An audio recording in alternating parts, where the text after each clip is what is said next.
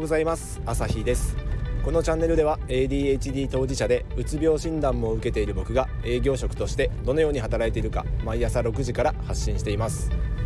今日はモチベーションについて、えー、お話ししていきます。モチベーションモチベーション大事ですね。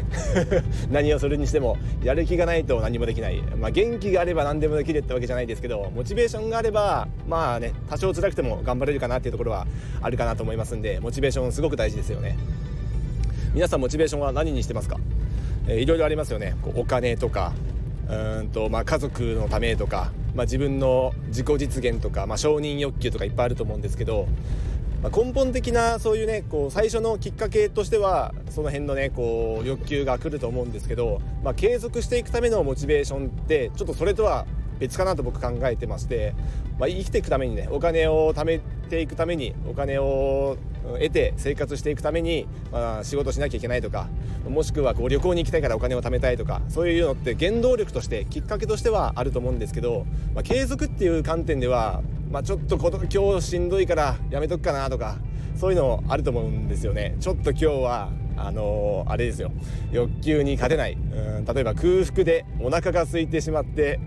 ダイエットしてたはずなんだけどちょっと今日はコンビニスイーツを我慢できそうにないとか そういうの多分あると思うんですけどこういったところのこう日々のモチベーションっていうところにフォーカスしてお話しますね。まあ、特にこう僕みたいにあの無駄に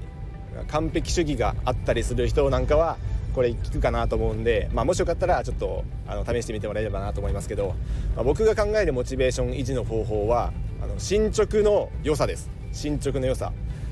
うんと進んでいる感っていうんですかね。成長している感とも言うし進んでいる感とも言うし要は一歩一歩前に進んでいるっていう実感が湧くとそれが原動力となってモチベーションを維持しやすいです、まあ、例えばうん、ゲーム好きな人分かると思うんですけど、まあ、RPG でもねこう何でもいいんですけどこうストーリーが進んでいったり、まあ、ポケモンで言ったらあのポケモンがレベルアップしてこうどんどんどんどんお話が進んでいくとこれハマってくんですよね。楽しいですよね。やりたくてしょうがなくなっちゃいますよね。これと同じようになんか他のことも現実社会現実世界も進捗すると楽しくなってくると思います。例えば1 0キロ痩せようってこう決意したのが、あのー、どうしようかな。先月とか 半年前とかだったとして、まあ、いきなり1 0キロ痩せるのは無理だったとしても、まあ、毎月1キロずつ落ちていった。3ヶ月連続で 1, 1キロずつ落ちて今は3ヶ月後うんと1 0キロ減量のところ3キロまで痩せることができた。ってなったら4ヶ月目めちゃめちゃ頑張れません？僕は頑張れるんですよこれで。だからやっぱりこう進んでいる感あの進捗している感っていうのはすごく大事だなっていうふうに思ってます。僕らねこう営業職で行くと、まあ、年間のこう売り上げとかこうなんかこう販売数量とか目標があるわけですけど、まあ、それをねこう月別に落とし込んでいって、まあ、今月はここまでっていう風なそういう計画を立てますけどそれに対して進んでいるとやっぱりやる気起きるんですよね。ところがなんかこう失態があったりこう営業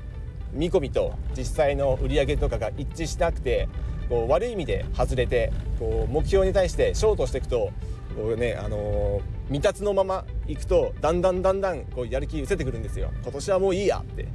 なっちゃうんですよね。だからそうならないために目標に対してもう着実にあの進んでいってるっていうこの感覚が僕にとってのモチベーションです。多分多くの人当てはまるんじゃないかなと思います。今のこの僕のスタンド FM あの毎日配信これは毎日配信してもう数ヶ月経ってるっていうねこのまあ、ここでまで行ったら終わりっていうこの目標というかゴールはないですけど毎日続けるっていうのがあの僕のこの今や日課になってますけどこのモチベーション。昨日も配信してるし今日も配信してるし明日も配信するっていうこの続いてる感がもはやモチベーションなんですよ。なので継続するっていうこと自体がモチベーションになるんでこれはもうね鶏卵の話でで どっちが先か鶏が先に生まれたのか卵が先にあったのかみたいなそういう話ですけどこれはもう続けていくしか僕にとってこうモチベーションにならないんで、まあ、僕自身はそれを自分で自覚してるんで最初からこう目標はちょっとこのハードルは下げた状態でスタートするようにしています。夏休みの宿題理論でいくと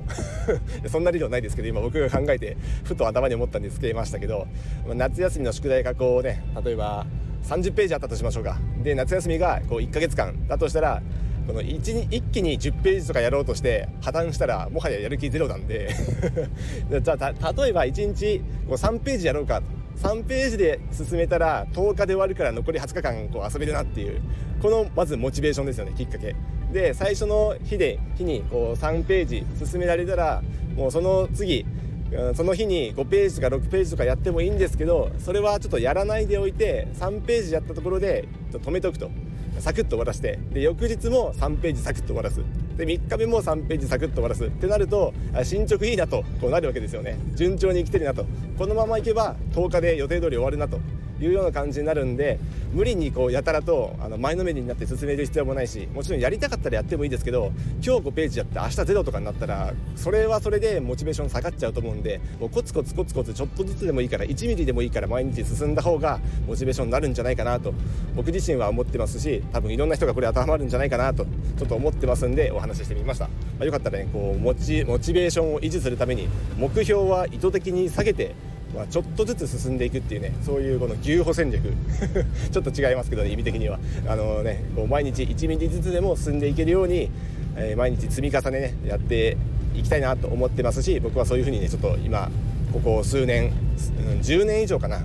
僕は10代の頃にこれに気づいたんで結構そんな感じで、ね、もうこう目標に対してちょっとずつでも進むようにこうやりくりしているわけです。もしよかったらねその辺ちょっと試してみてもらえれば嬉しいです。でそれをねこうやることによってさらにモチベーションも高まるっていう好循環が生まれますから前向きに生きていきましょう。ということでまた明日。